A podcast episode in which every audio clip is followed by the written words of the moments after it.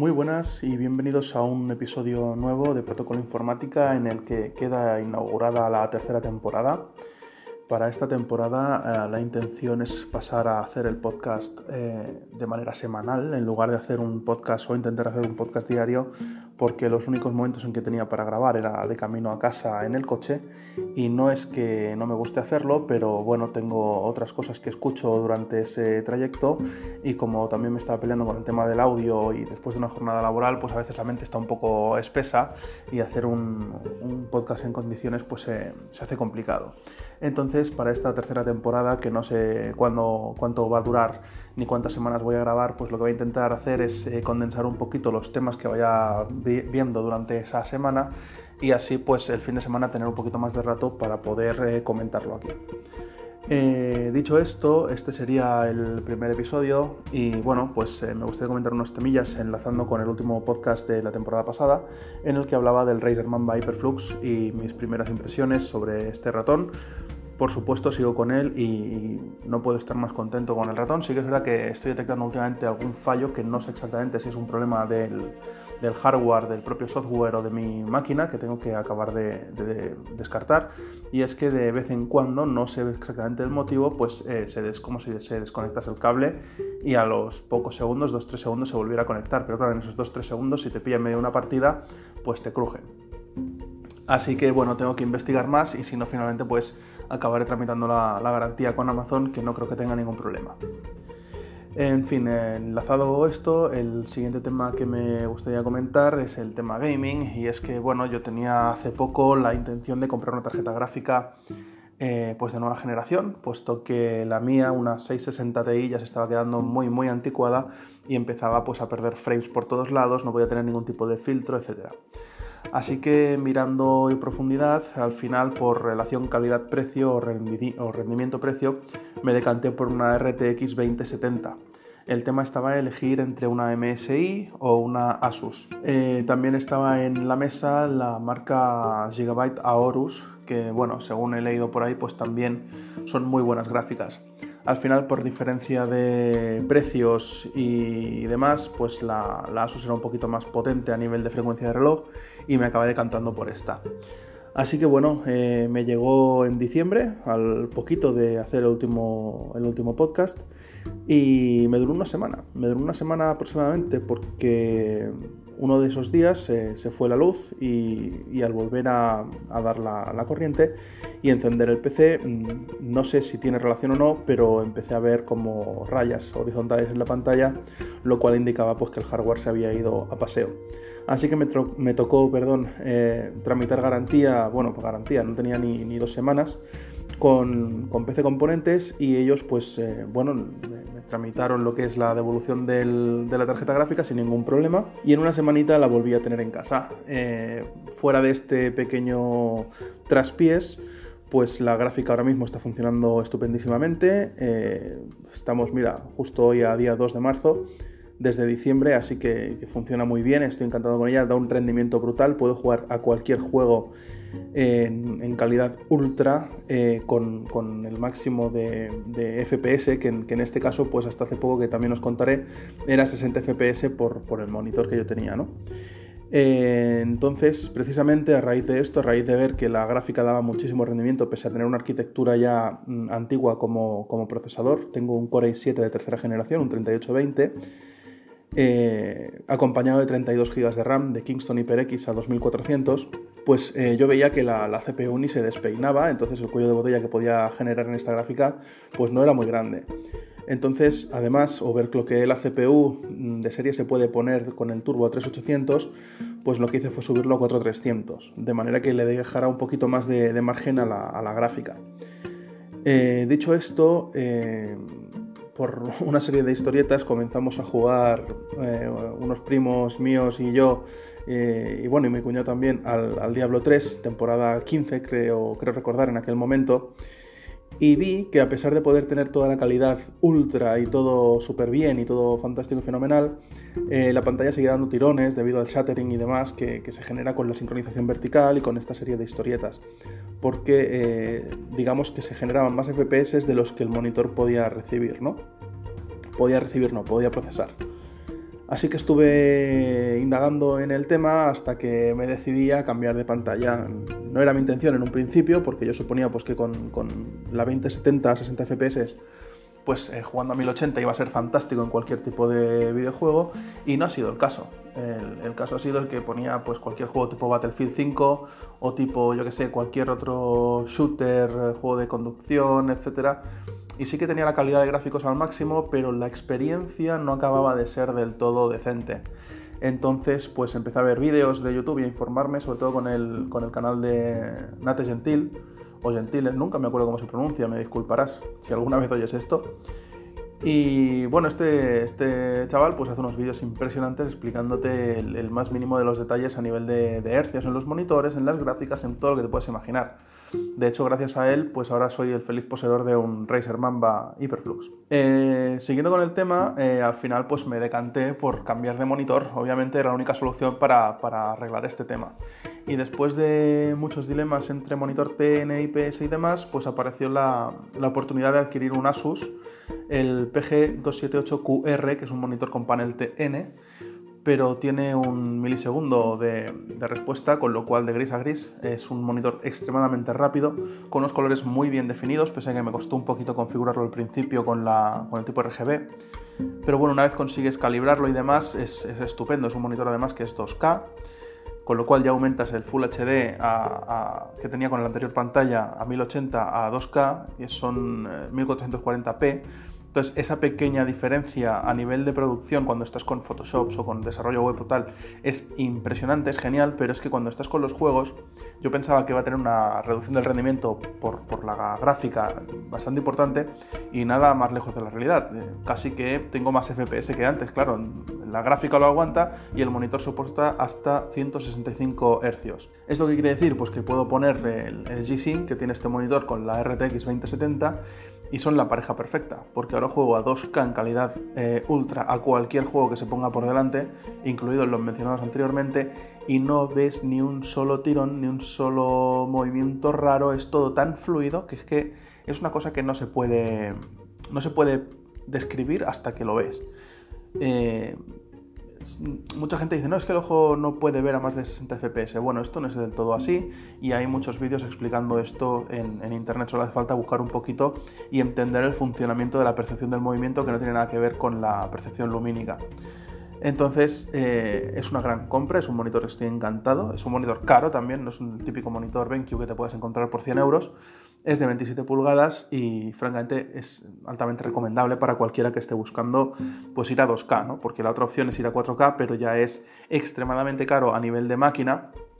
Mi procesador generaría aquí un cuello de botella impresionante y evidentemente una RTX 2070 tampoco está preparada para el 4K en calidad ultra, porque al final eh, si voy a jugar en 4K pero voy a tener que bajar los filtros de texturas y voy a tener que bajar calidades y sombras y tal, pues no quiero jugar a 4K. Así que yo creo que un monitor 2K hoy día tiene mucha tirada todavía y es muy, muy, muy interesante esta, esta combinación. Mm, de momento estoy encantado con, la compra, con ambos dispositivos, es fenomenal, es otro mundo. y bueno, ahí lo dejo. Por otro lado, tenemos eh, en breve, en breve, en breve nuevo héroe en, Overwatch. Se llamará Baptiste y será otro healer, pero que también repartirá castañas como, como los otros, ¿no? como Brigitte y demás. Tengo ganas de probarlo, todavía creo que no está en el reino de pruebas. Eh, en cuanto que salga, pues eh, a ver si le hago un gameplay y lo cuelgo. Siempre acabo diciendo que a ver si le hago un gameplay y lo cuelgo, pero al final por temas de tiempo acabo por, por sí, por jugarlo, pero al final no, no grabo el vídeo, tengo que editar y demás y al final lo dejo ahí pausado. A ver si esta vez tengo un ratito, ni que sea el fin de semana y lo, y lo saco. Eh, Overwatch también presentó hace relativamente poco su nuevo mapa, el mapa de París. Es un mapa que a mí me gusta mucho, ya no porque esté súper, súper bien detallado, sino porque eh, es todo, todo, todo como muy fiel, a la, muy fidedigno ¿no? a la realidad. De hecho, han ido a, París a grabar los sonidos para incluirlos en este mapa, así que Blizzard en ese sentido se lo está currando muchísimo. Cambiando de tema ya radicalmente, como sabéis, hace poquito se presentó el Galaxy S10 en Sociedad, el día 20 de febrero y está en preventa. Está en preventa hasta el día 7 de marzo, que saldrá el día 8 ya para todo el público. Y si se hace una precompra del dispositivo, te regalan los Galaxy Buds. Eh, no me voy a extender. Cuando tenga el teléfono entre las manos, ya le haré un unboxing y os lo, os lo podré enseñar con más profundidad. A nivel eh, teórico, sobre el papel es un dispositivo que pinta muy muy bien. Eh, ya comentamos en algunos rumores que, que no iba a tener notch, pero que iba a tener agujeros en pantalla. Francamente, en las fotos y demás parece que salte mucho de ojo, a mí no me acaba de convencer el tema. Pero sí que es verdad que la gente que lo ha tenido entre sus manos, eh, youtubers y demás, eh, bueno, pues aseguran que no es para tanto y que te acabas acostumbrando y bueno, que al final no deja de ser una molestia, pero sí que es cierto que se puede ocultar por software y esto pues le da un punto a favor. Es verdad que pierdes la parte de arriba porque se queda todo en negro, ¿no? Pero bueno, ahora tengo un Galaxy S8 y la parte de arriba ya es negra. Quiero decir que igual pierdes un poquito de, pantalla, pero bueno, al final te gusta más o te gusta menos, pues lo haces de una manera o de otra. Yo creo que al final si te acostumbras no molestarán tanto esos, esos agujeros. Pensad que no es tan grande como el notch de, un iPhone, por ejemplo, o de cualquier otra marca de Android que se ha puesto de moda y lo ponen ahora todo el mundo. Entonces, eh, bueno, me parece interesante la jugada de Samsung en este sentido. Y bueno, tienen algunas, algunos vídeos de las personas que han podido probarlos que les venía en la caja con una pegatina esa pegatina ponía adiós notch en donde normalmente va el notch, ¿no? Entonces tú la despegas y ves que ahí es todo pantalla es otra de esas cositas de marketing que hace, que hace Samsung que, bueno, a mí me hace, me hace gracia, está bastante bien, es interesante. Con respecto al móvil en sí, pues decir que es un, el Galaxy S Plus, que es el que yo he cogido de 512 y 8 GB de RAM, es acabado cerámico, que según dicen es mucho más difícil de rayar y prácticamente imposible de romper. No obstante, acabo de comprar una funda Spigen transparente para poder protegerle la parte trasera como de costumbre. A partir de ahí, a ver si con el Samsung Reward sacan alguna funda en condiciones la gente de Samsung, de la propia Samsung, y me la acabo comprando para este teléfono. Decir también que aparte de que se puede ocultar por software el tema de las cámaras delanteras y que pierdes un poco de pantalla, sí que es cierto, pero al ser un S Plus de, de 6,4 pulgadas, pues el hecho de perder un poquito de vidrio o de pantalla arriba no me preocupa mucho. Ahora llevo uno de 5,8 pulgadas, así que creo que no perderé tanto tamaño de pantalla en ese sentido. Ya os contaré cuáles son mis experiencias eh, cuando llegue. Teóricamente tendría que llegarme el viernes que viene, así que para el sábado que viene, que grabaré otro episodio si todo va bien, pues ya os comentaré un poquito las primeras impresiones de tenerlo en la mano. Y bueno, para terminar, me gustaría comentar unas noticias que he ido recogiendo durante esta semana, que he ido agregándome aquí en el Pocket y me gustaría comentar algunas. La primera de ellas también tiene que ver con Samsung y el, asistente Bixby, que por cierto ya está en castellano para todos los que tengan Android 9. Eh, yo como llevo la beta, la beta 4 de Android 9 en el Galaxy S8 ya he tenido la posibilidad de probarlo y es que ahora se puede remapear el botón eh, sin aplicaciones de terceros. ¿Cuál es la pega? Primero, no se puede desactivar del todo, es decir, si tienes el botón lo tienes que usar, pero bueno, no me parece mal, es decir, tienes un botón ahí, pues lo puedes mapear para lo que tú quieras, ¿no? El problema es que hay una aplicación y esa aplicación es eh, el asistente de Google que no te dejan mapearlo al botón. Es decir, o lo puedo tener con el asistente de Samsung, con cualquier otra aplicación, pero no puedo mapear ni Alexa ni puedo mapear eh, Google Assistant. Pues Samsung muy mal, o sea, si lo que no queremos es usar tu asistente, déjanos que mapeemos otro asistente. O sea, vamos a tener que seguir usando aplicaciones de terceros como BX Actions, que es lo que llevo yo instalado, o alguna nueva que he visto por ahí que se puede utilizar, por el hecho de que esta gente no le quiere añadir esa opción. Es absurdo, o sea, la gente que quiera mapear otro asistente ahí lo va a hacer. No, no hay problema. O sea, y lo que hace con esto Samsung para mí es abocar más a la gente a que busque otro asistente solamente por el hecho de no tener que usar su Bixby. Porque, perdón, seamos sinceros, Bixby lo he usado, lo he usado en castellano, pero se pierde, se pierde un montón. O sea, no, no, ni, no hay color con lo que puede hacer el, el Google Assistant de momento. Entonces, pues, ostras, o, os ponéis las pilas y es un asistente impresionante que nadie quiere saber nada de Google, o por el contrario dejáis que la gente mapee Google. No tiene sentido dejar mapear un botón y que justo otro asistente no te lo deje poner. Estamos de acuerdo que es la competencia, pero bueno, haced bien las cosas. Quiero decir, si, es la competencia y es mejor que vosotros, pues o bien mejoráis el vuestro o bien dejáis mapear otros asistentes, porque si no lo hacéis vosotros vendrá el, el developer de turno, sacar una aplicación acojonante y lo podremos hacer igual. Así que de momento eh, ese es el tema. ¿Qué más? Otra noticia que quería comentaros. Eh, la gente de Samsung, para, no cambiar, es que ahora con la mobile se ha puesto todo esto de, Bueno, se ha puesto sobre la mesa, ¿no? Ha comenzado ya la producción de las unidades UFS 3 eh, de 500 eh, GB de capacidad. O sea, es una lástima que no llegue para el S10, que lleva UFS 2.1, pero bueno, seguro que los próximos de Samsung ya, llevan, ya llegarán con estas nuevas chips, con estos nuevos chips de almacenamiento y serán increíblemente rápidas. Una pequeña anécdota es que como sabéis el Galaxy S10 cuenta con carga inalámbrica inversa, es decir, que podemos poner el móvil boca abajo y cargar cualquier aparato compatible con QI en su espalda, como puede ser un smartwatch, otro teléfono, unos auriculares inalámbricos como los Galaxy Buds que vienen con esa caja con carga inalámbrica. Y la anécdota es el siguiente, parece ser que eh, cuando pones un iPhone encima del Galaxy S10 para cargarlo inalámbricamente se carga más rápido que con el propio cargador de Apple que lleva en la caja. Esto quiere decir que Apple se está ahorrando un pastizal en meter cargadores cutres en las cajas de los iPhones y que la carga inalámbrica del Galaxy S10 es muy muy rápida, es mucho más rápida que el cargador de Apple. Es una anécdota, es un poco chorra, pero es curioso ver cómo el propio móvil es capaz de cargar inalámbricamente más rápido que el cargador que te trae Apple en su caja cuando pagas un móvil, pues eso, de 800 a 1200 euros o más. Otra cosita a comentar de Samsung es que eh, de los teléfonos que se presentaron en la mobile en febrero, bueno, este mes pasado, Samsung ha sido el único que ha puesto compatibilidad con la Wi-Fi 6, el nuevo estándar que es también Wi-Fi AX, en sus S10. Es decir, que todo el resto de terminales presentados, sean mejores o peores, o te gusten más o te gusten menos, ninguno de ellos es compatible con el estándar de la Wi-Fi 6.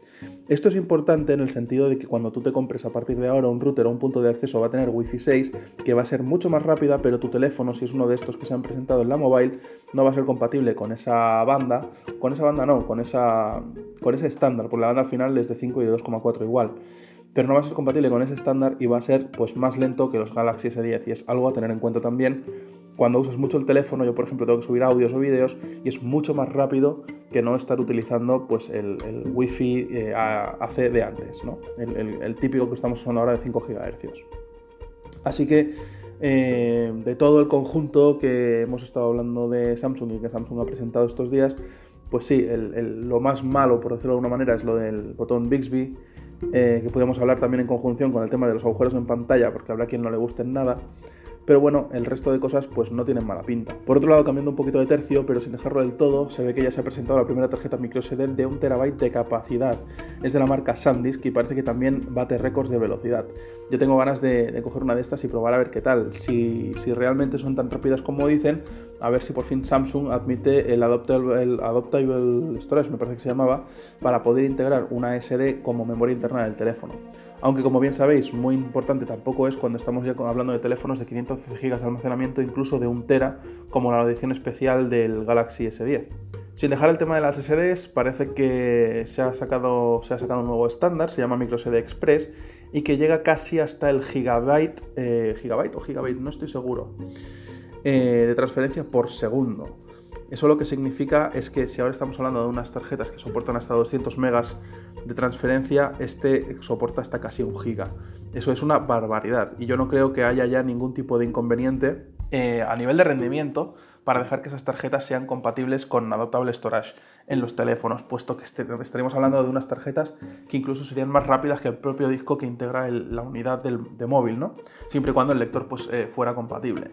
Entonces mm, lo considero como muy, muy, muy interesante y ya tengo ganas de echarles guantes a una de estas para probar qué tal el rendimiento. ¿Qué más? Em, otra temilla que había por aquí es que SEAT ha presentado el nuevo SEAT Mínimo, es un coche 100% eléctrico con 100 km de autonomía, se parece como al típico, bueno, no sé exactamente si es el Renault Leaf, parece que no, que es, uno como más pequeño, de estos que son para una sola persona.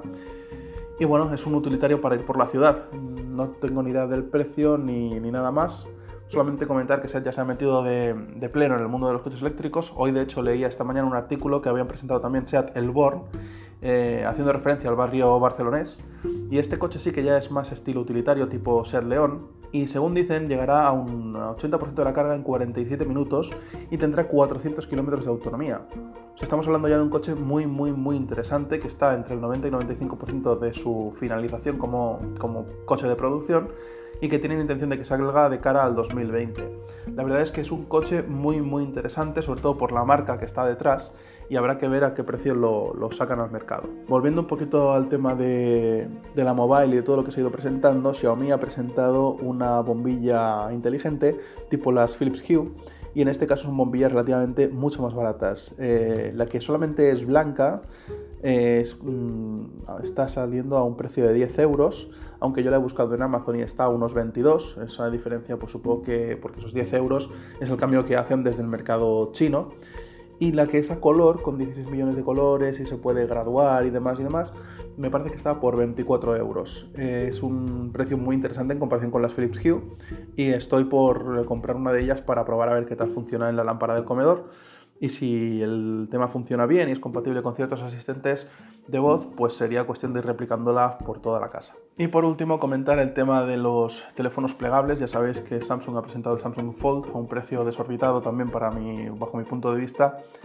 Pero bueno, es como una especie de teléfono de lujo, de hecho ya lo decían en la presentación del día 20. Y Huawei también se ha unido a la partida con un teléfono que se dobla, pero en lugar de abrirse tipo libro, se abre al revés. O sea, la pantalla grande, digamos, está siempre expuesta y es la que, dándole forma al teléfono, se convierte en una tablet. Pues LG ha querido innovar también en este sentido, pero lo ha hecho de forma un poco extraña. Ha sacado un teléfono, no recuerdo exactamente qué modelo es, eh, el cual tiene como unos conectores en uno de los laterales a los cuales le puedes añadir una funda, una especie de tapa, que a su vez es una pantalla, es decir, estamos hablando de una pantalla con una bisagra en medio enorme y no sé exactamente qué tipo de, de solución quieren, quieren arreglar con esto o qué quieren proponer, puesto que el, hecho de tener dos pantallas juntas ya vimos que a Microsoft no le salió muy bien y dudo que sea lo que la gente busca. Entonces yo creo que se han sacado de la manga este teléfono entre comillas plegable eh, puesto que esta pantalla es, extraíble completamente y no tiene mucho, mucho sentido bajo mi punto de vista. Últimamente LG no sé qué hace con los teléfonos, pero no le está saliendo demasiado bien. Y nada más, hasta aquí llega el episodio, el primer episodio de la tercera temporada de Protocolo Informática y esperemos poder grabar algunos más eh, de cara a las siguientes semanas. El siguiente, espero, el siguiente sábado, día 9 de marzo. Hasta entonces, un saludo.